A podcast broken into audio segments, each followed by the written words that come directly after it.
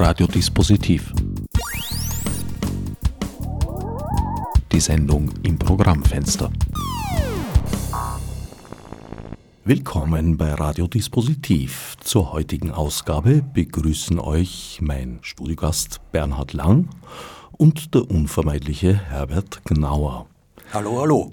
Bernhard, Komponist, einer meiner Lieblingskomponisten, vor allem weil du ein wirklich sehr breites Spektrum hast in jeder Hinsicht. Erstens von den musikalischen Stilen her.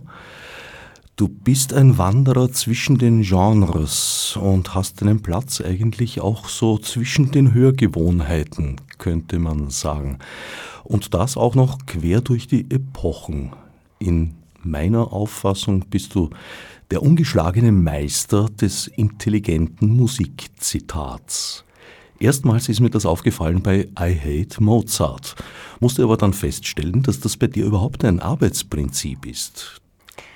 Ja, das ist äh, wahrscheinlich durch die persönliche Geschichte eher determiniert, weil ich, wie du ganz richtig gesagt hast, äh, durch die Welten gewandert bin. Ich würde sagen, das liegt schon ein bisschen weiter zurück in der Vergangenheit. Äh, ich habe auf so vielen Baustellen in meinem Leben gearbeitet. Also ich habe als, als, als Kind und als Jugendlicher am Bruckner Konservatorium klassisches Klavier studiert. Ich habe aber gleichzeitig äh, zu diesem klassischen Klavierstudium schon in Rockbands gespielt, in Jazz-Rockbands, in, aber auch Tanzmusik gespielt. Also bei Tanzkursen mir das Geld verdient. Und da sieht man natürlich die Welt von verschiedensten Seiten. Und äh, das, diese, diese Reise hat mich dann weitergeführt, also mehr in den Jazz hinein. Und hab, ich habe dann einige Jahre als Jazzmusiker wirklich ernsthaft gearbeitet und auch komponiert. Und dann ist, ist aber die Welt auch so wieder musikalisch explodiert. Da ist, da ist irgendwie, nachdem der Jazz in den 70er Jahren so begonnen hat, sich ein bisschen zu recyceln, ist, ist gleichzeitig in der Rockmusik unglaublich viel Interessantes passiert und in der elektronischen Musik. Und äh, das waren, hat sich dann, haben sich die Orientierungspunkte mehr in Richtung Rock verschoben und dann gerade wie in, in Wien um die 2000er der große Elektronik-Boom war, äh, habe ich, hab ich wieder ganz stark in, in, in der Impro, in der elektronischen Impro-Musik gearbeitet. Na gut, es war jedenfalls irgendwann mal dann der Punkt da, wo ich mich um die Formulierung meiner eigenen Sprache bemüht habe. Und da gab es einen ersten Schritt in den 90er Jahren und das war der Schritt der, der mönchischen Ausgrenzung, äh, dass ich versucht habe, ein ernsthafter Komponist zu sein, ein ernsthafter neuer Musikkomponist, also auch unter dem Einfluss von, von Darmstadt und äh, ähm, Donaueschingen. Und das ist mir aber nicht richtig gelungen. Das habe ich mir irgendwie, äh, die Krawatte und den, den Anzug habe ich mir selber irgendwie nicht so richtig geglaubt. Und ich habe dann eigentlich bemerkt, dass das, dass das eine dumme Strategie ist, sich selbst nicht zuzulassen in seiner Gesamtheit und äh, damit ja auch die Welt zuzulassen in ihrer Gesamtheit und in ihrer Vielfalt. Und das, da war sicher für mich die Begegnung mit John Cage ganz ein, ein wichtiger Punkt. Ich war, war irgendwie ganz glücklich, wie ich gehört habe, dass John Cage in ACDC-Konzerte äh, gegangen ist und äh, er, er war auch in der Begegnung ein Mensch, der immer wieder darauf hingewiesen hat, dass dass es nicht um unsere Schrebergärten geht, sondern um, um den Zusammenhang der Erde in, in ökologischer und sozialer Sichtweise und um den Pluralismus, den Kontrapunkt des Unterschiedlichsten, der unterschiedlichen Dinge und das die große, ähm, was Jack Cage dann als anarchische Harmonie bezeichnet hat, der große Zusammenhalt des anarchischen Differenten. Und das hat bei mir, bei mir wieder eine große Wandlung eigentlich äh, ausgelöst und auch die Bereitschaft, wieder Dinge einfach zuzulassen, die in mir da waren, auf, eh, aufgrund der zitierten Geschichte und äh, die sich gemeldet haben, äh, die gesagt haben, ich will jetzt, das soll jetzt wieder raus und ob das jetzt eine, E-Gitarre war oder eine, eine elektronisch behandelte Violine oder was auch immer, also Dinge, die ich dann zuvor eine Zeit lang versucht habe, äh, nicht zu tun.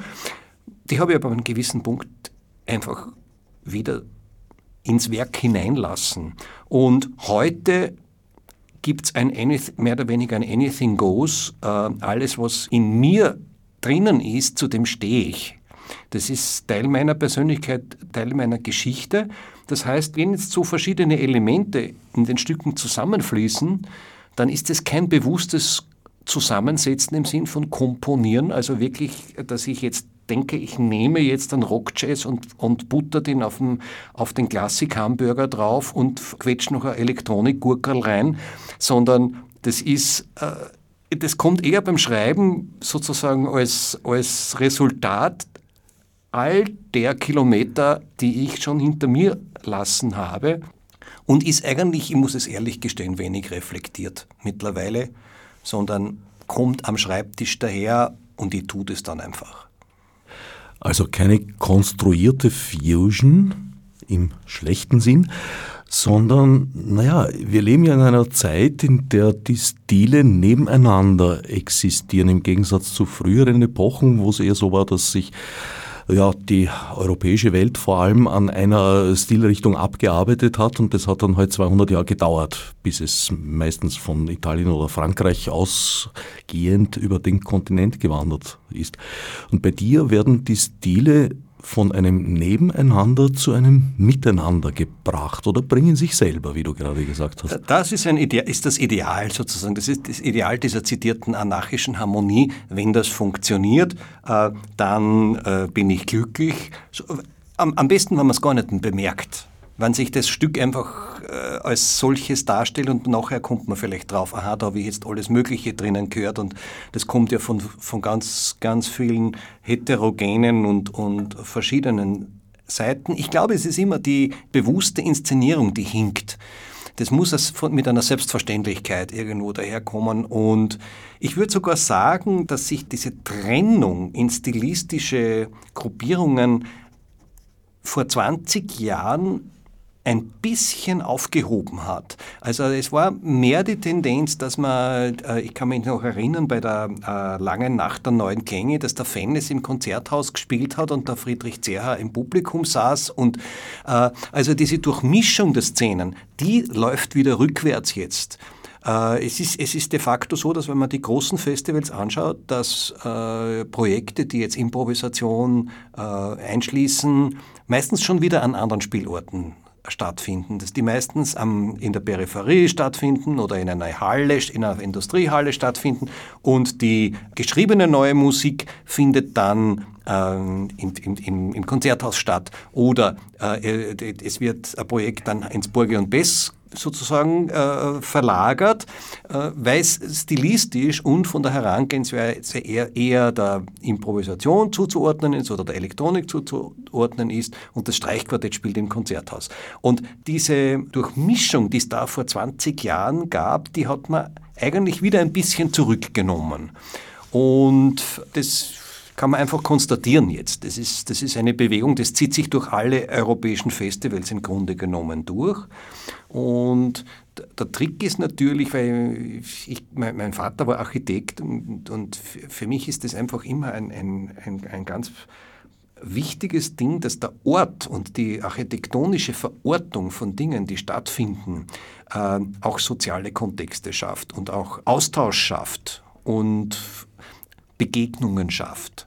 Und äh, ich finde es zum Beispiel im Gegensatz zu diesen zitierten 2000er Jahren äh, ähm, auch interessant, dass die Publikumströme dann sich teilen, dass die äh, klassisch orientierten Menschen eben zum Streichquartettkonzert gehen und um 11 Uhr schlafen gehen und um 11 Uhr kommen dann ins Flex oder, oder ins Flug kommen dann diejenigen, die sich den Tipp 13 anhören. Und äh, die, das Ideal wäre natürlich für eine Person wie für mich, also der ich im Werk ja eigentlich das, das versuche, alles zusammenzuführen, dass das natürlich das gleiche Publikum beide Dinge hörte oder äh, äh, zumindest wahrnimmt, dass das, dass, das, dass das passiert. Also wieder diese, wieder diese Cage'sche Vision des Gleichzeitigen und der Synchronizität. Und ich kann mich erinnern, ich war in München eingeladen äh, eine, Cage-Performance zu gestalten oder meinen Beitrag dazu zu leisten. Und ich habe vorgeschlagen, mein Stück, also meine Cage-Bearbeitung, gleichzeitig mit zwei, drei anderen Cage-Stücken gleichzeitig im Herkulessaal zu spielen. Und der, der Veranstalter ist auf mich zugegangen und gesagt, das kann man doch nicht machen. Und es war eigentlich schon, da habe ich schon gewusst, aha, es trennt sich alles wieder. Man spielt Cage jetzt wieder so im, im Konzertkontext, also Stück für Stück. Und diese ganze Vision dieses anarchischen Chaos und der Anarchic Harmony, also der, der, anarchischen Harmonie, geht schon wieder verloren.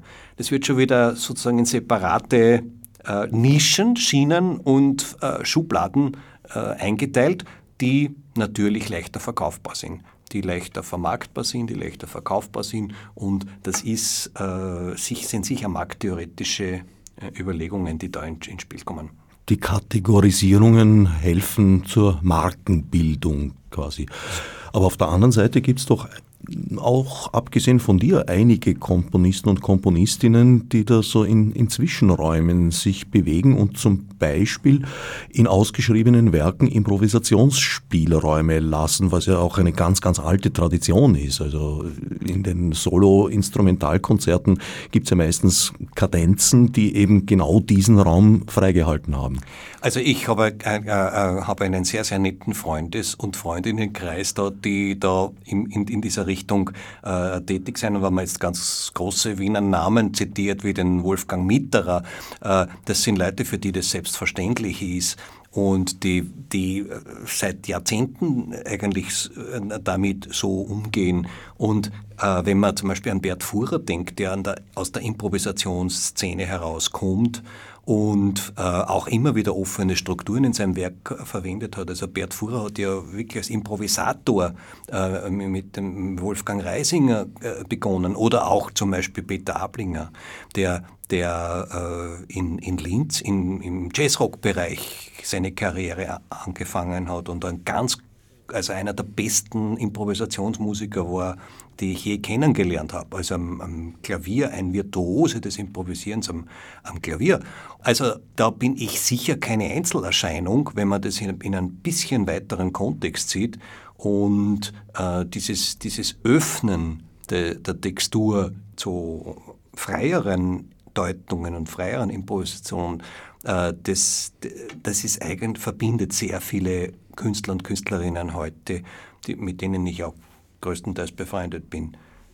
Ja, tut mir eigentlich sogar weh zu hören, wenn du sagst, dass das wieder zurück geht. Weil da denke ich mir, ja, auch diese endlich mal wieder überwunden geglaubte Grenze zwischen der sogenannten E- und U-Musik könnte ins Wanken kommen. Naja, die wird dann wahrscheinlich auch wieder schärfer gezogen. Ah, das ist, äh, die Kunst ist immer eine Reflexion der, der gesellschaftlichen äh, Entwicklung und Bewegung. Und äh, man kann in der europäischen Gesellschaft so viele Rückwärtsbewegungen konstatieren, dass einen das wundern würde, wenn die Kunst nicht ihren Teil irgendwie abbekommen äh, würde äh, da, davon. Und wenn man äh, gerade in das Feld der neuen Musik hineinschaut, so ist es doch so, dass versucht wird, sowas wie einen klassischen Kanon äh, wiederherzustellen, bei dem dann die Diskussion aufhört, wo dann die Kritik zurückgeschraubt wird und sagt, okay, äh, das ist jetzt kanonische, sind kanonische Texte und äh, da geht der Kurator und der Intendant halt auf Nummer sicher, weil sehr oft ja auch die eigene Karriere betrieben wird. Und wenn man so als Kurator irgendwie programmiert will, äh, programmiert man ja mit das eigene Fortkommen.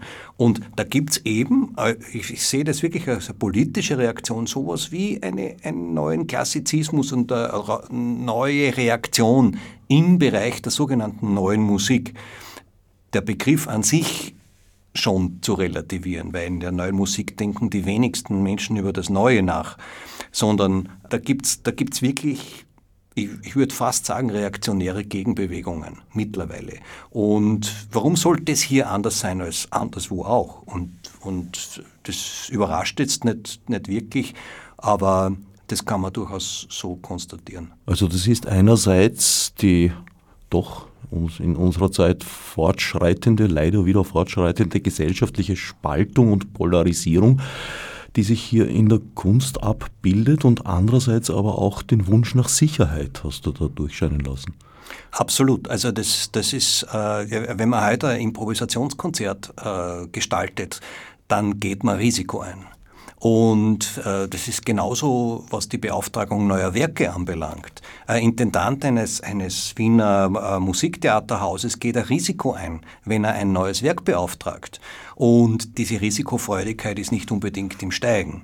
Also das ist, das ist etwas, äh, äh ich kann zwei, drei Produktionen, österreichische Produktionen zitieren, die über zehn Jahre gebraucht haben, bis sie auf Schiene gekommen sind. Und äh, dieses, dieses äh, eher Zurückschrecken vor dem Scheitern und äh, das Zurückschrecken vor dem Experiment, äh, das ist etwas, was in einer neoliberalen äh, Kulturpolitik natürlich eher im Wachsen ist. Dass man auf vertraute Dinge setzt, dass man Dinge einkauft, die schon irgendwo funktioniert haben und äh, weniger jetzt Geld, äh, eigenes Fortkommen und was immer riskiert und auf ein neues, unbekanntes Pferd setzt. Und äh, das, das, führt auch dazu, warum es in den letzten Jahren wenig äh, neue äh, große Werkbeauftragungen in Österreich gegeben hat. Also mich äh, fragen oft Leute, die sagen, ja, bei euch geht es ja so gut und äh, ihr macht ja so viele neue Stücke und so weiter. Und ich gesagt, das stimmt einfach nicht. Und wenn man äh, gerade jetzt im Bereich Musiktheater so Bilanz zieht, dann gibt es den Newcomer Klagenfurt, jetzt das, das Haus, das jetzt äh, für kurze Zeit neue Stücke produziert hat. Und die Situation in der Staatsoper kennen wir ja bestens. No, noch nicht, da ändert sich ja Ja, da ändert sich ja gerade was. Aber wir kennen, reden wir über die Vergangenheit und äh, die kennen wir. Die Vergangenheit haben wir ja kennengelernt und äh, das Gleiche gilt fürs Theater an der Wien. Und äh, da ist Österreich als, als Land des Neuen, als, als mutiges, äh, mutig in die äh, Zukunft blickend ja nicht unbedingt an erster Stelle jetzt. Wobei man dem scheidenden Staatsoperndirektor Mayer, der Ringmeier, äh, ja zugutehalten muss, dass er jetzt gegen Ende seiner Direktionszeit sogar zwei Kompositionsaufträge vergeben hat, wovon mir einer auch sehr gut gefallen hat. Beim anderen habe ich es bedauert, dass er nicht dir erteilt wurde.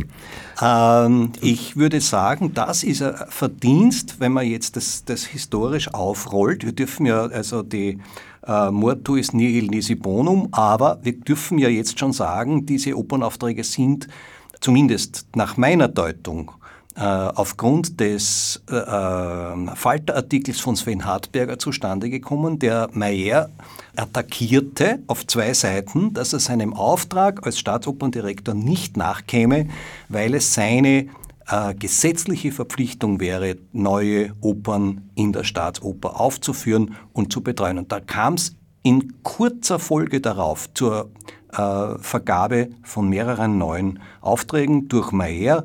Äh, aber ich glaube, der Motor war Sven Hartberger. Das ist meine volle Überzeugung, äh, weil die Vorstellung, was Unrechtmäßiges getan zu haben oder etwas unterlassen zu haben, dann doch dem Direktor verdächtig war. Und da gab es, glaube ich, unmittelbar nachher drei oder vier Aufträge.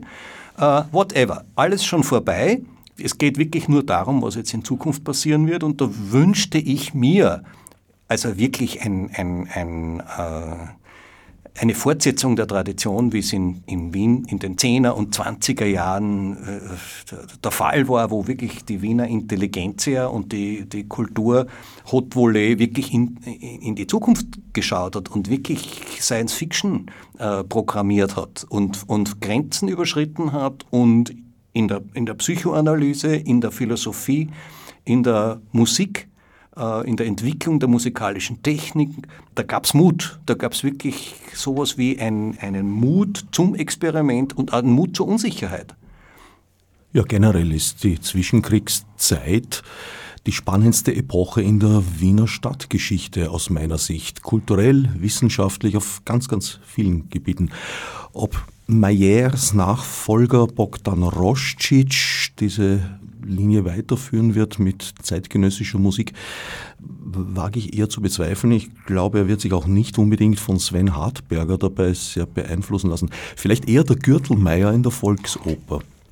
Äh, da kann man jetzt nur spekulieren, aber ich würde, den, würde die Hoffnung nicht äh, gleich äh, verlieren. Also ich, ich, ähm, ich würde das an der Programmierung ablesen wollen. Ich sage, okay, ähm, wenn Roscic jetzt wirklich da eine, eine, eine neue Ära einleitet, vielleicht gibt es was Neues. Vielleicht gibt es diesen Impuls. Äh, ich würde es jetzt nicht auf gut wienerisch negativ gleich äh, äh, vorher negativ prognostizieren. Ich würde mal sagen, schauen wir mal. Auf, auf Wienerisch, man, man erfährt es dann eh relativ bald. Und es ist natürlich die Staatsoper ein bisschen verlorenes Territorium, weil, dieser, weil hier Tourismus und Kulturpolitik eben so eng miteinander verknüpft sind und das ist eigentlich ein Desaster. Das, sozusagen, dass, dass, dass wirklich die, die Sitzplätze, die, der Verkauf der Sitzplätze über die Inhalte äh, verfügt und äh, dass, dass, dass es eigentlich egal ist, was da drinnen gespielt wird. Äh, das Niveau wird ohne Zweifel extrem hoch bleiben, aber inhaltlich wird das äh, möglicherweise eine, eine reine Repetitionsmühle, die äh, Touristenströme bedient. Und ich habe das teilweise in Dresden, an der Dresdner der Oper schon, schon so wahrgenommen, dass die Leute reingehen, um das Opernhaus anzuschauen und dann, wenn, wenn Richard Strauss 40 Minuten dauert, lesen die nach 10 Minuten schon Programmheft oder Handy. Und das, das Gleiche ist in der Elbphilharmonie, wo, wo Liebenseiter gesagt hat, also das Haus ist auf Jahre ausverkauft, aber es ist egal, was er spielt.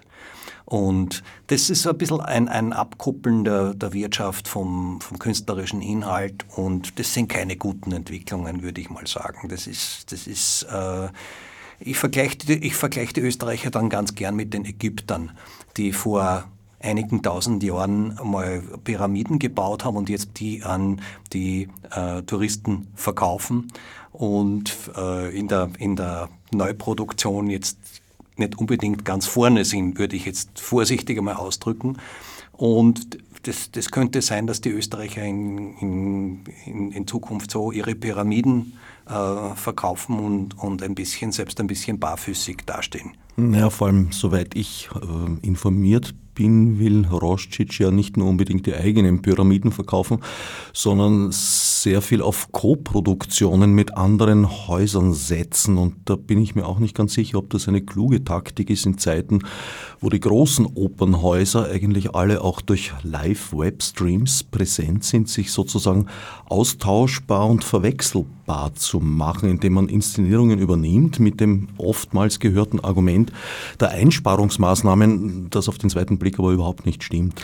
Also dem würde ich wirklich widersprechen dem würde ich jetzt diametral widersprechen. Ich denke, dass die, der Plan, ich habe von dem noch nicht gehört, ich höre es jetzt gerade von dir, aber der Plan, jede Produktion auf Koproduktion aufzubauen, exzellent ist. Und zwar aus mehreren Gründen. Äh, es vervielfältigen sich die Produktionsbudgets, die Auftragshonorare einerseits. Das ist mal eine, eine objektive äh, Verbesserung der Startbedingungen einer Produktion. Und das Zweite ist, es ist verhindert die dreimalige Einzelaufführung eines Werks und hilft extrem der Verbreitung.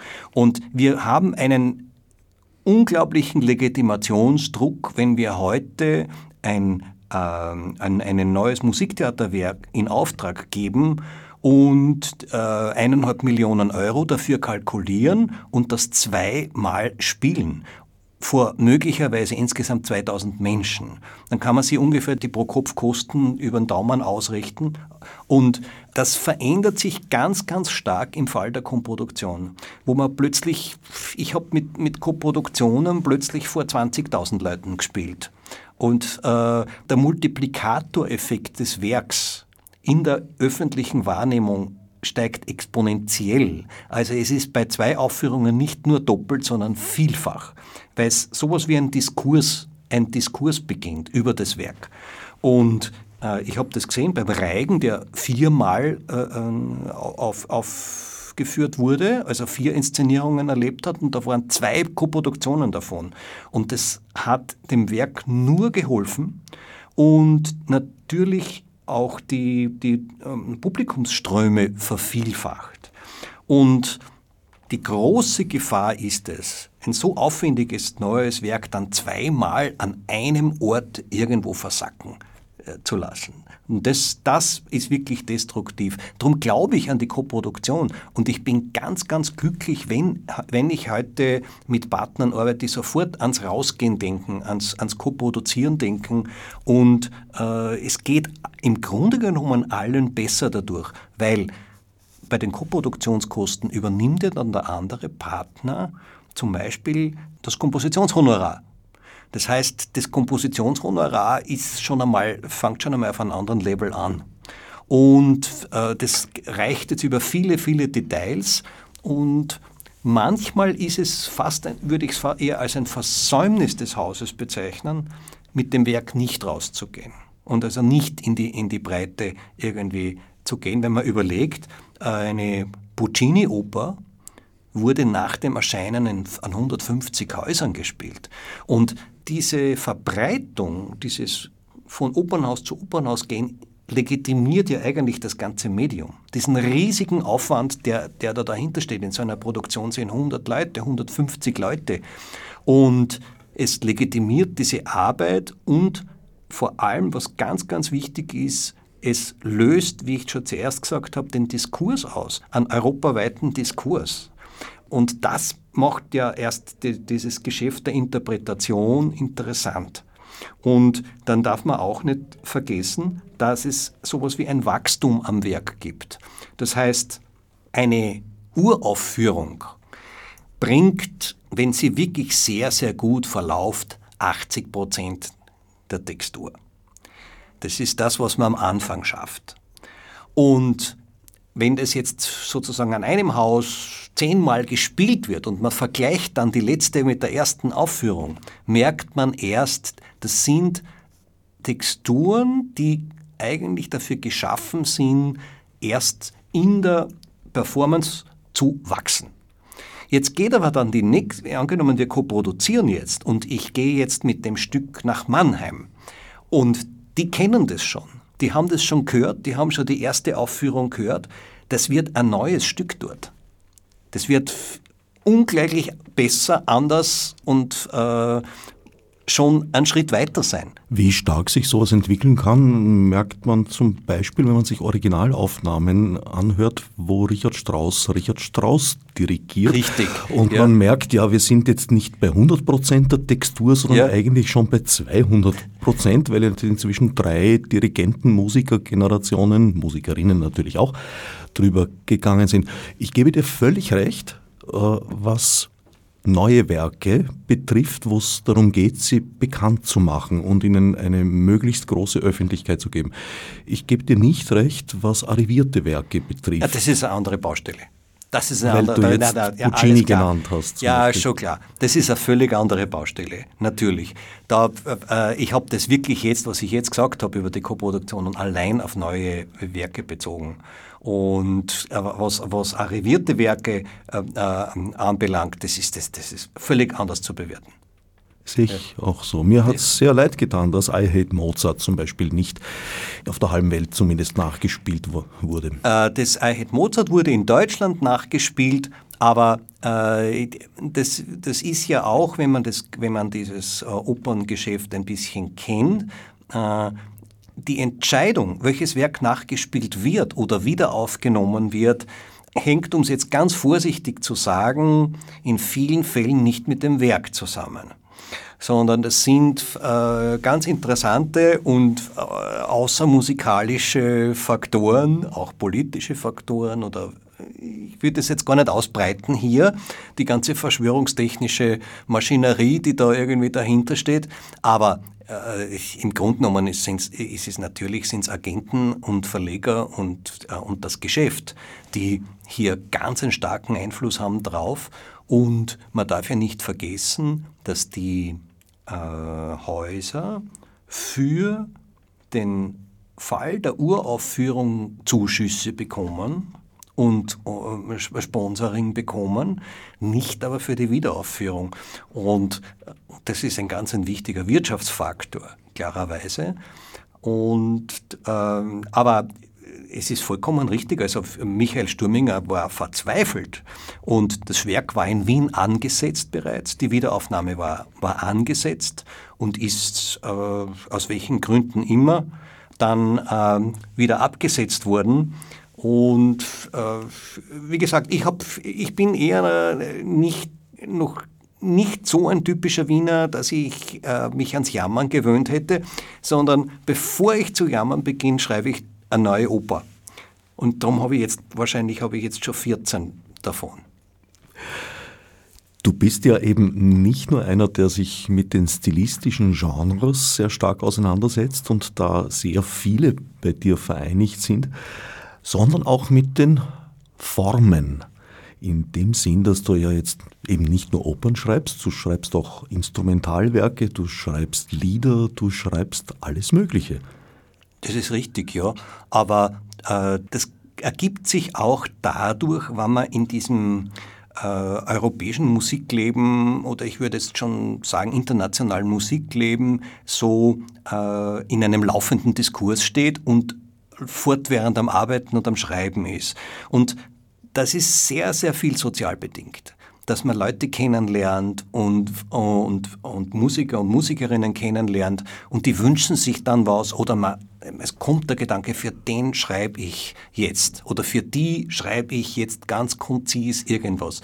Und das ist so ein verästelnder Baum, der natürlich hunderttausend Konsequenzen mit sich äh, ähm, trägt und äh, ich habe eine Zeit lang durch die Bekanntschaft mit Norbert Pfaffenbichler begeistert für ihn äh, Musiken, für, für Experimentalfilme Musiken äh, geschrieben. Einfach aus dieser Künstlerbeziehung heraus. Und da sind natürlich die Aufgaben ganz, ganz unterschiedlich. Und ob das jetzt, ich schreibe jetzt gerade, also habe jetzt gerade ein Stück geschrieben für äh, vier Stimmen, E-Gitarre und äh, äh, Ambisonic-Loops. Also eine ganz schräge, schräge Besetzung. Und das kommt auch aus einer Freundschaft mit belgischen Musikerinnen und Musikern heraus, die ich einfach an anderen Projekten kennengelernt habe und die mich dann um ein Stück gebeten haben und plötzlich ist es immer größer geworden und so weiter. Und da kommen dann diese schrägen Besetzungen irgendwie her. Das ist alles äh, so sozial bedingt, würde ich jetzt mal sagen. Manchmal habe ich, na oder bitte, also das, das, das wohl äh, abenteuerlichste Ding war, was ich mit dem Wolfgang Mitterer auch gemeinsam gemacht habe, Dudelsack und 36 Stimmen. Also, wie ich das das erste Mal gehört habe, habe ich mir gedacht, never, never in my life. Also, das, das kann es nicht sein. Und ich habe dann das, äh, mühselig diesen Dudelsack äh, äh, kennenlernen müssen, zuerst einmal studieren müssen. Es ist eines der kompliziertesten Instrumente, die man sich vorstellen kann, außer man will immer nur sieben Töne spielen äh, in einer Tonart. Äh, und das war dann ein ganz, ganz spannendes Projekt und, und hat, hat mich durch, durch Frankreich und, und, und äh, äh Luxemburg und was Gott wohin geführt. Und ist, ist super interessant geworden. Und äh, das wäre ich wahrscheinlich, ich, ehrlich gesagt, ich wäre nie selbst auf die Idee kommen, für einen Dudelsack zu schreiben. Und dann treffe ich diesen Dudelsackspieler, eine legendäre Persönlichkeit, und irgendwie ist ein Projekt draus geworden. Ne? Drum wird das Ganze dann in der Summe, wenn man das liest, ist es dann natürlich eine Assemblage von teilweise sehr, sehr schrägen Dingen. Das ist ja auch eine Art Revival eigentlich, der Dudelsack. Man denkt da oft, das ist so eine schottische äh, Lokalgeschichte. Nein, weit gefehlt. Der Dudelsack war auch in unseren Breiten stark verbreitet, natürlich. Man denke nur an den lieben Augustin, der ja immer mit einem solchen dargestellt wird. Was macht den Dudelsack so kompliziert? Die Limitation. wenn man ein Stück jetzt schreibt, das, wie gesagt, nur auf einem Ton in einer Tonart auf einem Grundton basiert, dann ist es wahrscheinlich das beste Instrument der Welt, also einen Ton zu spielen. Wenn man jetzt aber ein 30-Minuten-Stück komponiert und will nicht ein Eintonstück schreiben, à la Chelsea oder wie das andere Komponisten machen, sondern jetzt die Tonarten wechseln oder chromatische Töne schreiben und so weiter, dann muss man über den Schatten des Instruments springen. Und dazu muss der arme Dudelsackspieler den Finger in die Pfeifen hineinstecken und die Pfeifen herum, während er spielt, herumschrauben, raufschrauben und runterschrauben. Und mit einer beschränkten Anzahl von zwei Händen ist das natürlich nur limitiert, alles möglich. Und wenn er den Finger in die Pfeife oben reinsteckt, kann er nicht gleichzeitig mit der zweiten Hand auf seinem Spielinstrument und so weiter. und mit dem Unterarm auf den Sack pressen, damit es weitergeht. Ist, das ist ein bisschen Akrobatik, alles zusammen. Und die erste Version hat überhaupt nicht funktioniert. Also das, was ich da zusammengeschrieben habe, das hat, er hat mir dann geschrieben, lieber Bernhard, das geht alles nicht. Und ähm, ich habe dann, dann hat er mir noch eröffnet, dass er jetzt doch in einer, einen Dudelsack in einer anderen Stimmung hat und ich musste noch einmal alles umschreiben. Aber zum Schluss hat es dann funktioniert und das mit der, mit der Verbreitung des Dudelsacks, das ist vollkommen richtig. Ich würde sagen, eine internationale Mafia, die Dudelsackspieler der Welt, das ist eine unglaubliche Community und dieses Instrument gibt es ja in so vielen verschiedenen Ländern, im arabischen Raum, in Griechenland, in Asien. Überall gibt es dieses in einer und der anderen Form dieses Instrument äh, äh, Dudelsack, und zum Beispiel der griechische Dudelsack, den habe ich schon vorher kennengelernt, das ist auch ganz ein faszinierendes Instrument, ist auch zur Tanzmusik äh, äh, verwendet.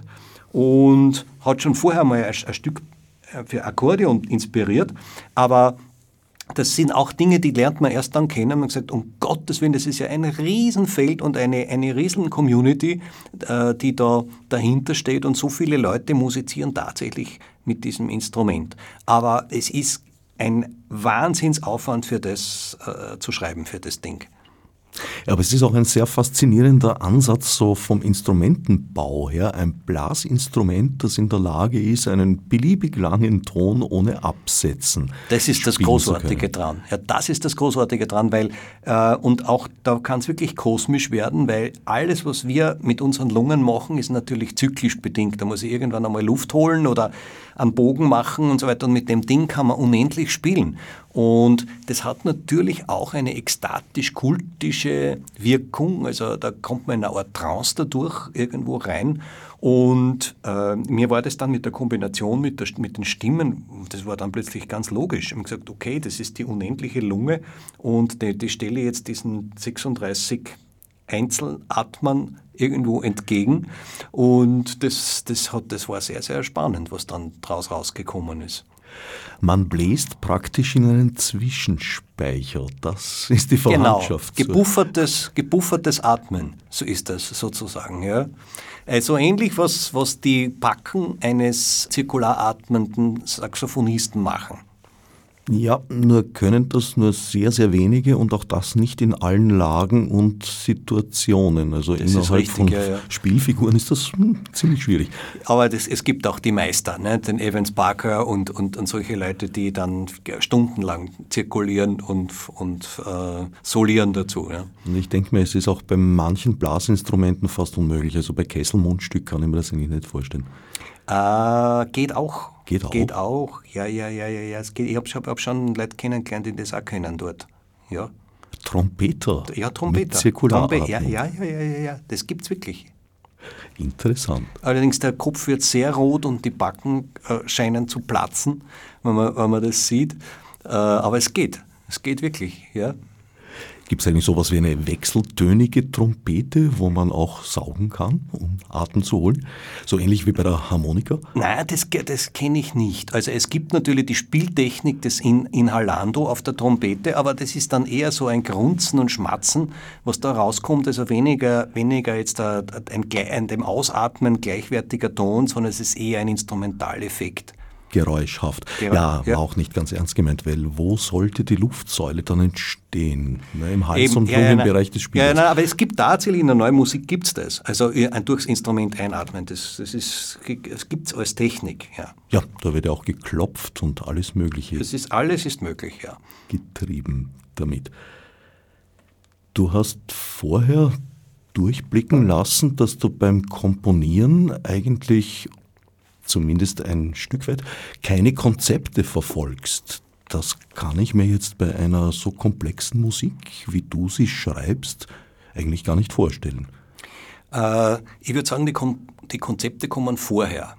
Und da gibt es wirklich natürlich eine gedankliche Vorarbeit und die basiert oft im Kaffeehaus. Also ich bin immer bewaffnet mit meinen kleinen Notizbüchern und da kommt die Gedankenarbeit an den Stücken und auch Lektüre natürlich in die Richtung. Ich habe jetzt dann äh, seit drei Jahren eine neue Serie, das sind die Game-Stücke, äh, die auf, auf offenen Strukturen basieren, also wo, wo die Musiker und Musikerinnen die Stücke frei zusammensetzen können, auch äh, Ergebnisse aus improvisatorischen Arbeiten. Also man kann sich das so wie ein Kartenspiel ein bisschen vorstellen. Die haben Modelle und, und Module und die können sie ausspielen und reagieren auf jemanden anderen und so weiter. Und da ist es natürlich so, dass ich habe jetzt seit Jahren mich eingelesen über die Theorie des Spiels und des Spielens und das ist ein Riesenfeld, die Spieltheorie ist ein Riesenfeld und gibt einerseits diese ganze humanistische Sichtweise, den humanistischen Ansatz vom Huitzinger ausgehend und andererseits die technoide, äh, geschäftsmathematische Seite von Neumann und Morgenstern.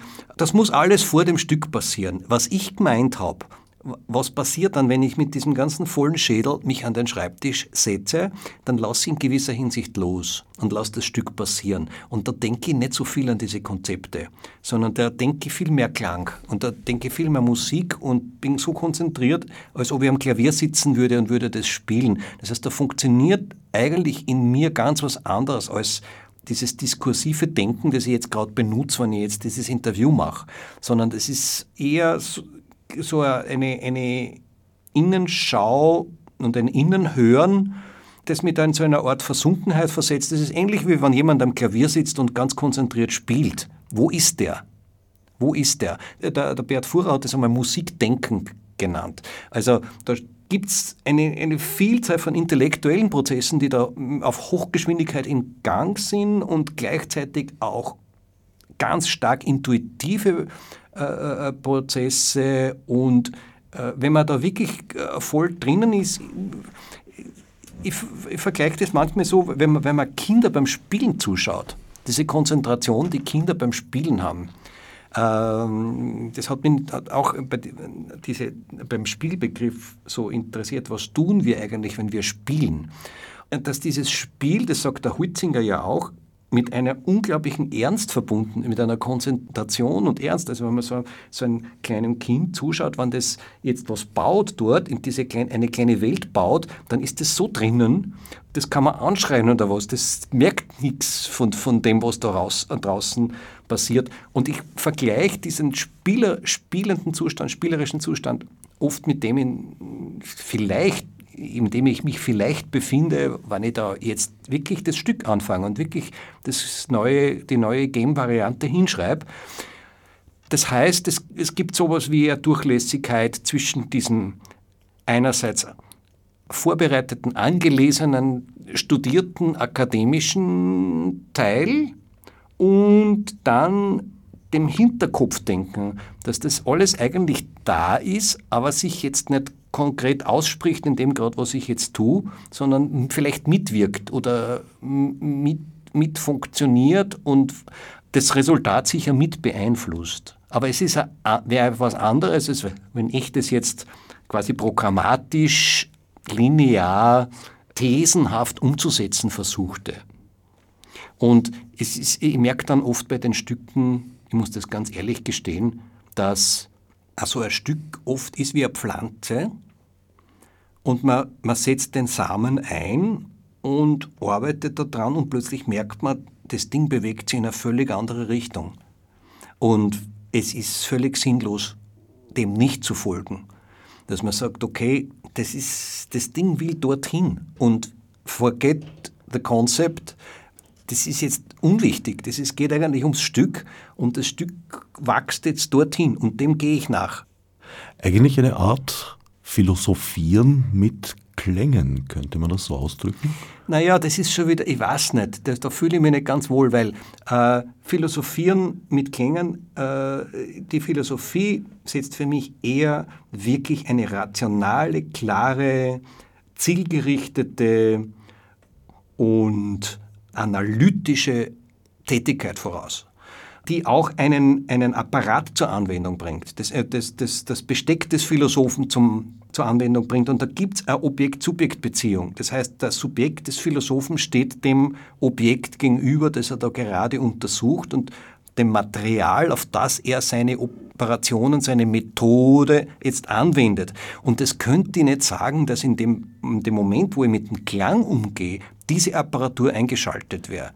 Also die kommt nachher und vorher. Wenn ich, ich, gebe absolut recht, wenn ich das Stück abgelegt habe und aufgenommen habe und höre das nach einem Jahr, dann kommt dieser philosophische Apparat wieder zutage. Dann, dann äh, kann ich sozusagen Gedanken nachvollziehen, die ich da wahrnehme in dem, in dem Stück drinnen. Oder ich kann das Konzept wieder rekonstruieren und erinnere ich mich, was ich damals gedacht habe. Aber sozusagen das eigentliche Philosophieren, das ist für mich zu mutig, wenn ich das jetzt in, in einen Prozess zusammensetzen würde. Also ich, ich, für mich ist die Erkenntnis ganz, ganz wichtig, dass es intuitive, halbbewusst bewusste Prozesse gibt, die da mitwirken, die aber von einer unglaublichen Genauigkeit sind. Das heißt, die sind in ihrer Formulierung vielleicht genauer, als jeder Philosoph das jemals sein kann.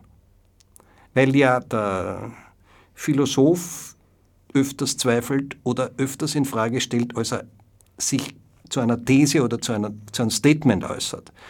Und da gibt es den Maler, der vor einer 4x3 Wand steht und sagt, im rechten oberen Eck dieses Ocker ist zu hell.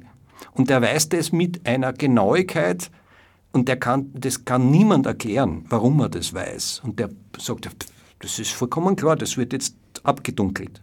Und das ist ähnlich bei einer Komposition, wo, wo man zum Punkt kommt und sagt, okay, zu lang. Ups, über die, über, über die Grenze. Das ist zu lang. Ja, ich habe aber vorgehabt, das soll 21 Minuten, nein, das ist es 18. Weg damit.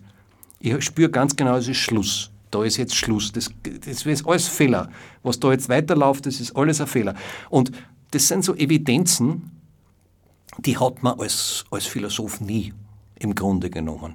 Die, der, der, Philosoph würde sich eher bemühen, die Evidenzen zu vernichten oder, oder in Frage zu stellen oder, oder in, eine neue, in eine neue Richtung zu führen. Und das gibt es aber beim Komponieren, diese, diese, diese Form von Sicherheit, dass man sagt, okay, so muss das jetzt sein. Und das ist wahrscheinlich von der, von der Neurophysiologie und, und äh, der Psyche so wenig erforscht, dieses ganze, dieses ganze Funktionieren, diese Emergenzen, die da auftreten im, im, im Kompositionsvorgang, das ist, hat immer noch was ganz Rätselhaftes und, und ja, auch wieder Faszinierendes. Wobei du dir ja neben dem kompositorischen, kompositionstechnischen Rüstzeug ja durchaus auch das Philosophische angeeignet hast. Du hast ja auch Philosophie und Germanistik studiert. Ja, das ist sehr, sehr lange her, aber es ist richtig. Also ich habe diese Studien eigentlich Zeit meines Lebens immer so fortgesetzt und äh, Philosophie hat mich immer wahnsinnig interessiert. Das ist aber ein bisschen eine eine Parallelschiene, die mir dann sehr, sehr äh, viel nützt, wenn ich Interviews geben muss oder wenn ich Texte schreiben äh, soll über meine eigenen Stücke, dann ist das sehr, sehr praktisch. Und das Literaturstudium ist, ist, mir natürlich ganz besonders am Musiktheater zugute gekommen. Also wo man mit Text und Musik arbeitet, da ist es wirklich gut, ein reflektiertes Verhältnis zum Text und Literaturkenntnis zu haben. Aber ich habe zeitweise das schon überschätzt gehabt. Ich bin dann irgendwie draufgekommen, also die Musik passiert dann doch wieder woanders, also in anderen Bereichen und ich merke genau, wenn meine Stücke gut funktionieren, dann kommen die teilweise also mehr aus der Bauchregion als aus der Kopfregion und ich benutze den Kopf dann für die Arbeit am Computer für das, für das Erstellen der Partitur und für die Instrumentation und für solche Dinge. Aber die erste Schrift, wie ich das nenne, und die passiert wirklich mit, mit, mit Tinte am Papier in der Skizze, das ist wirklich äh, im besten Fall automatisches Schreiben. Also etwas, was wirklich so im Fluss und aus dem improvisierenden äh, heraus entsteht. Also mit hohem limbischen Anteil. So mit hohem limbischen Anteil, ja, ja, genau. Oh. Äh, wobei das ganz, ganz wichtig ist, dass die Feder leicht übers Papier gleitet. Also, dass ich nicht kratze und kritzle mit, mit schwerem Druck, sondern dass die Feder immer fließt. Das ist wirklich ganz wichtig, dass das ganz leicht, dass sie die ganz leicht übers Papier, widerstandslos übers Papier ziehen lässt, dass ich die Geschwindigkeit aufrechterhalten kann. Das ist ja auch bei einigen der klassischen oder man sagt halt jetzt so klassische Musik, alles was vor 1900 war ungefähr. Äh, was mich da sehr fasziniert, ist diese Bipolarität, die zum Beispiel eben ein Beethoven, aber auch ein, ein Gustav Mahler hat, indem sie äh, in Konstruktionen Emotionen abbilden und aber auch äh, zulassen. Weil anders kann ich es mir nicht vorstellen, dass, wie Sie das geschrieben haben sollten. Äh, das ist ganz ein ganz faszinierendes Thema, wenn wir gerade Beethoven hernehmen. Also ich, ich äh, nenne das den, den Bastlertypen unter den Komponisten. Also wenn man das Skizzenbuch anschaut von ihm für die Neunte, für das, für das große Thema aus der, aus der Neunten, wie das vorher ausgesehen hat, also die, wie die ersten Entwürfe ausgesehen haben, die dann teilweise wirklich linkisch klingen und, und wie sich das perfektioniert durch eine Filterung und durch, durch harte, reflektierende Arbeit und dann zu dieser Melodie kommen. Aber ich spiele da gleich meine Lieblingskarte dagegen aus. Das ist für mich der Riesenunterschied zum Schubert weil der Beethoven war schon ein bisschen der neue Musikkomponist. Das war derjenige, der Bausteine und reflektieren und, und entwickeln und dann alles durchstreichen und überarbeiten und so weiter. Und der Herr Schubert, bei dem ging es irgendwie ready-made irgendwie so dahin. Also äh, ich glaube, der hat, hat sich eher noch ein zweites Achtel genehmigt, als dass er in irgendein Buch hineingeschaut hätte. So wie der, wie der Beethoven, der dann irgendwie sich mit Kant beschäftigt. Und äh, da, da geht es ganz, ganz anders. Und darum würde ich sagen, wenn man, wenn man äh, jetzt so, so, so dumme Spiele beginnt und sagt, okay, wer hat die schöneren Melodien, äh, Beethoven oder, oder Schubert, dann würde ich sagen, also wenn es mal um Melodien geht, bleibe ich lieber bei Schubert, weil diese Melodien, die da bei Schubert entstehen, einfach sowas wie ein Popsong, diese unglaubliche Einfachheit und Klarheit von einem Popsong haben. Und bei Beethoven hört man den Schönberg schon. Und da hört man schon die, die, die zweite Wiener Schule rückwirkend oder vorauswirkend. Und da hört man den Konstrukteur, den Meister des Bastelns und des, des Zusammensetzens, Komponierens im Sinn von Zusammensetzens und des Ringen das Ringen um die Gestalt und, und um die Form, also das willentliche Ringen um die, um die Gestalt und die Form mit einem hohen Anteil an Pathos natürlich auch verbunden. Und das, das ist ja dann auch ganz lustig, dass, dass der Schubert ja dann zum großen Vor Vorbild für Feldmann wird. Dass Feldmann sich immer auf, auf, auf Schubert bezieht, in, in diesem bauchorientierten Komponieren oder Erfinden und Songwriting, wenn man so will. Ja. Schubert, der Komponist mit der unglaublichen Themenvielfalt und Fülle und Beethoven, der, das ist Bastler genannt, man kann es natürlich auch Architekt nennen. Das ist sehr viel höflicher, selbstverständlich. Aus, aus einem drei Tonmotiv eine halbe Stunde Musik entwickelt. Ja, das Haydnsche Entwicklungsprinzip perfektioniert und dieses Basteln, das, das ist, kommt natürlich äh, für mich eher aus der, aus der französischen Philosophie heraus, wo das eine ganz spezifische Bedeutung hat im Sinn von Bricolage. Die Bricolage ist dort äh, ähm, durchaus als, als legitimes Mittel der Konstruktion auch definiert. Aber es ist für die Komposition der neuen Musik natürlich ganz, ganz wesentlich, weil man der, allein durch den Be Materialbegriff zum Beispiel, der Materialbegriff, das ist per se die Sichtweise, dass ich etwas als Material sehe, das ist schon eine starke Dominanzbeziehung, eine, eine Subjekt-Objekt-Spaltung, in der das Subjekt sich etwas untertan macht, wenn man so will, und damit herum operiert und äh, im, Im anderen Fall würde ich sagen, bei Schubert macht das Material was mit Schubert. Also das, das äh, es geht, in, die, geht in, eine andere, in einen anderen Prozess irgendwo rein, eine andere Prozesshaftigkeit rein und äh, dem Schubert widerfährt das Stück mehr und der, der, der Beethoven arbeitet sich ab so an diesen Dreitonmotiven oder Viertonmotiven und Materialien und dem Widerstand des Materials und an dieser Reibung am Widerstand. Das ist jetzt, stimmt jetzt sicher alles nicht, was ich jetzt gesagt habe. Das ist, äh, äh wenn man das im Detail anschaut, wird man, wenn man Schubertsche Sinfonik anschaut, ganz Ähnliches finden.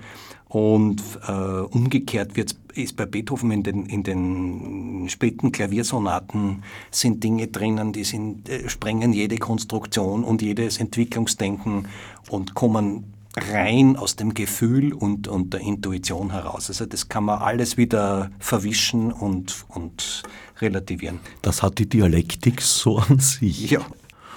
Gemeinsam war Ihnen, dass Sie, glaube ich, ja beide sehr großartige Improvisatoren waren. Äh, das hat zu der Zeit eigentlich dazugehört. Das war die Kunst des Fantasierens und ich kann mich erinnern, meine Großmutter war Pianistin und die hat das noch können. Also so einfach zu Harmonien, frei drauf los, äh, ein Stück improvisieren. Und das war, wenn man die Klavierschulen aus dem 18. Jahrhundert anschaut, steht das noch drinnen. Also Fantasieren eines Stücks, eines, sogar eines kontrapunktischen Stücks. Und äh, das, das ist, wenn man weiß, was das heißt, wenn man eine, eine dreistimmige Fuge improvisiert, das ist unglaublich. Also unglaubliche Kunst das, das, das, das zu tun. Eine große intellektuelle Herausforderung. Eine riesige intellektuelle Herausforderung und äh, äh, gleichzeitig aber auch war es diese unmittelbare Vertrautheit damit. Und das hängt natürlich auch mit dem, damit zusammen, dass auch im 18. Jahrhundert noch der Generalbass ganz, ganz wesentlich war, ganz eine große Kraft war. Man hat Harmonielehre als Generalbass unterrichtet und der Generalbass ist nichts anderes als eine Improvisationsanleitung im Ursprung. Das heißt, es ist genauso, wenn ich heute ein Fakebook habe im Jazz, da steht eine Melodie und drunter stehen die Changes. Das heißt, wie ich diese Changes jetzt setze und ist ein improvisatorischer Akt, mehr oder weniger, außer ich lege mir das vorher zurecht. Und im Generalbass ist es im Grunde gleich. Man gab, es gab damals noch keine ausgeschriebenen Generalbässe. Das heißt, der Spieler oder die Spielerin hat das mehr oder weniger improvisiert. Und äh, daher erklärt sich das, dass ein Klavierspieler damals auch Kadenz sehr, sehr frei gestalten konnte. Teilweise sogar zu frei. Deswegen ist er gerade der Beethoven dann dazu übergegangen, äh, um das ein bisschen zu beschränken, wieder die Kadenzen auch für andere Komponisten auszuschreiben. Richtig, das steht auch lustigerweise schon in den ersten Generalbass-Schulen drinnen, äh, wo der, der Lehrmeister warnt gegen die flinken Finger. Und zwar, dass die Spieler, wenn sie auf ihrem Instrument sehr virtuos sind, dann einfach zu viele Noten spielen und die falschen Noten spielen, einfach um nur ihre Virtuosität zu beweisen. Und äh, das hat natürlich für mit dem, erst einmal mit dem Ausscheiden des, des Generalbasses um 1800 äh, äh, nein, das ist zu früh angesetzt. Also es gibt den natürlich weiter und wird, er wird weiter unterrichtet und so weiter. Aber bei Beethoven tritt dieser Zustand der Determination natürlich ein, dass man die Dinge wirklich klarstellt, fixiert, weil der Wille des Komponisten plötzlich vor allem steht und äh, diese Definitionen immer strenger werden, mehr oder weniger. Und letztendlich ist es dann verschwunden. Eigentlich ist es aus der, aus der Musik verschwunden. Und wenn man sich überlegt, dass jetzt äh, seit 50 Jahren das ganze Repertoire im Kreis spielt oder seit 60 Jahren, äh, dann wird es eigentlich noch eklatanter, dass man diese, diese fixierten Texturen immer zirkuliert und immer im unverändert, ohne jedes improvisatorische Element im Kreis spielt. Und ich glaube, das war auch der Impuls, den Hanung Kur damals in den 50er und 60er Jahren empfand und hat gesagt, okay, man muss die Barockmusik zumindest, die generalpassorientierte Musik, noch frei machen, von dem man muss wieder dort freie Elemente irgendwo reinbringen, um das Ganze wieder lebendig zu machen, weil wer kann das im Musikverein heute noch hören, ohne zu schnarchen? Vielleicht die Touristen, wie unsere geliebten und viel zitierten Touristen heute, vielleicht die, aber äh, das ist eigentlich eine, eine Beleidigung für eine europäische Kultur, die sich darin irgendwo immer gelobt hat, Neues erfunden zu haben oder die, die Entwicklung der Musik weiter vorwärts getrieben zu haben. Und nachdem diese, nachdem diese äh, freien Passagen oder diese improvisatorischen Passagen der Kadenzen jetzt ausgeklammert sind, ist das natürlich noch viel eklatanter. Was dich nicht davon abhält, den alten Meistern, Meisterinnen ja leider eher selten, die sind meistens aus der Geschichte gefallen am Weg. Das ist richtig, ja. So es sie gab deine Referenz zu erweisen. Heuer im Beethoven-Jahr, es ist kein ganz neues Stück von dir, aber du spielst es oder es, du lässt es spielen, besser gesagt, äh, die Monadologie 34. Korrekt, ja. Loops für Ludwig. Vor, vor Ludwig nenne ich das. Loops Ludwig. vor Ludwig. Äh, ja, ja, ja. Es ist, es ist eine äh, äh, ganz große Werkserie, diese Monadologien, und die eigentlich inspiriert sind von DJ-Kunst. Äh, weil, weil ich, ich habe Anfang der 2000er sehr viel mit, mit Turntablisten zusammengearbeitet. Ich habe auch ein Doppelkonzert geschrieben für zwei Turntables, das Differenzwiederholung 8, und äh, habe engen Kontakt gehabt mit Philipp Jack, mit äh, Dieter Kovacic, mit Deep 13, Wolfgang Fuchs und anderen, die über das Thema eigentlich alle reflektieren, leben aus dem Archiv alles wiederholt sich. Man, die ganze Musikkultur ist eine, eine Recyclingkultur. Wie geht man jetzt als Künstler oder als Künstlerin damit um? Und da gibt es dieses wunderbare Buch, das heißt, wenn nichts mehr geht, Wiederholung, wiederholen. Das heißt, äh, man macht diese Wiederholungsmaschine quasi künstlerisch zum Thema. Und da ist natürlich ein Weg, der Weg der Dekonstruktion und der Überschreibung, dass man beginnt, die Mona Lisa zu überschreiben. Man sagt, okay, man ist, das ganze System ist so dominiert von den Bernhardschen alten Meistern, dass man, dass sich eine Revolte irgendwo äh, anzettelt oder dass man, dass man äh, irgendeine Form der Auflehnung äh, irgendwie spürt und, und ich, die, ich habe in diesen Übermalungen vom Arnulf Reiner also immer ganz einen interessanten äh, äh, künstlerischen Diskurs gesehen. Und das waren, die ganzen Monadologien sind mehr oder weniger ein, eine musikalische Instrumentierung dieses Diskurses. Wie gehe ich mit so einem alten Stück um, dass es mir wieder gefällt, dass, es, dass ich für mich Klänge heraushole, die mich wieder hinterm Ofen hervorholen. Und beim ähm, Beethoven-Konzert war es für mich so, dass ich, dass ich äh, zwei Dinge eigentlich versucht habe. Das eine ist das, dass im Beethoven-Konzert so Hooklines drinnen gibt. Es gibt so Motive und Zellen, die dermaßen im Ohr hängen bleiben, dass sie zum Lupen herausfordern. Und ich habe ich hab diese alle rausgeschnitten, einzeln herausgeschnitten und äh, statt der, dem Entwicklungsvorgang Loops gebaut. Also der Pianist spielt teilweise wirklich im Kreis. Und das Zweite ist, ich habe die Harmonien von Beethoven äh, mit den Differenz- und äh, Summationstönen gedoppelt.